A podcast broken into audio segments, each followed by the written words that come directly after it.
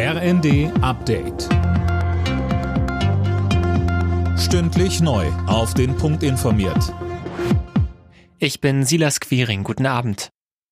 Die Ampel zieht Konsequenzen aus dem Haushaltsurteil des Bundesverfassungsgerichts. Die Schuldenbremse soll für dieses Jahr nochmal ausgesetzt werden, heißt es aus dem Bundesfinanzministerium. Jana Klonikowski.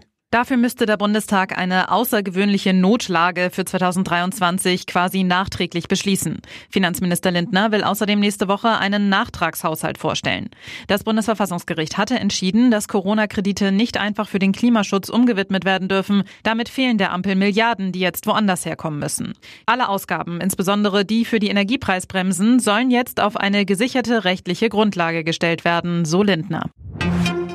Die ausgehandelte viertägige Waffenruhe zwischen Israel und der Hamas soll nach Angaben aus Katar morgen starten. Dann sollen auch die ersten 13 Hamas-Geiseln freikommen. Insgesamt sollen während der Feuerpause 50 von ihnen freikommen.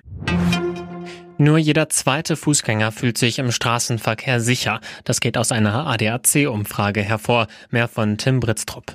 Größtes Ärgernis sind nach wie vor rücksichtslose E-Scooter-Fahrer, weil sie ihre Roller mitten auf Gehwegen abstellen, aber auch wegen ihrer Fahrweise. Auf Platz zwei der Unsicherheitsfaktoren folgen Fahrradfahrer, die beim Überholen spät oder gar nicht klingeln und dann auch noch kaum Abstand halten.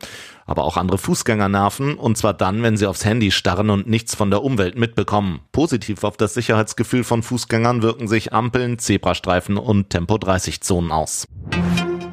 Das Landgericht München stuft die Klimaaktivisten der letzten Generation als kriminelle Vereinigung ein. In einer Entscheidung heißt es, Zweck und die Tätigkeit seien auf das Begehen von Straftaten ausgerichtet.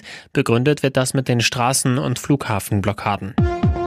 Alle Nachrichten auf rnd.de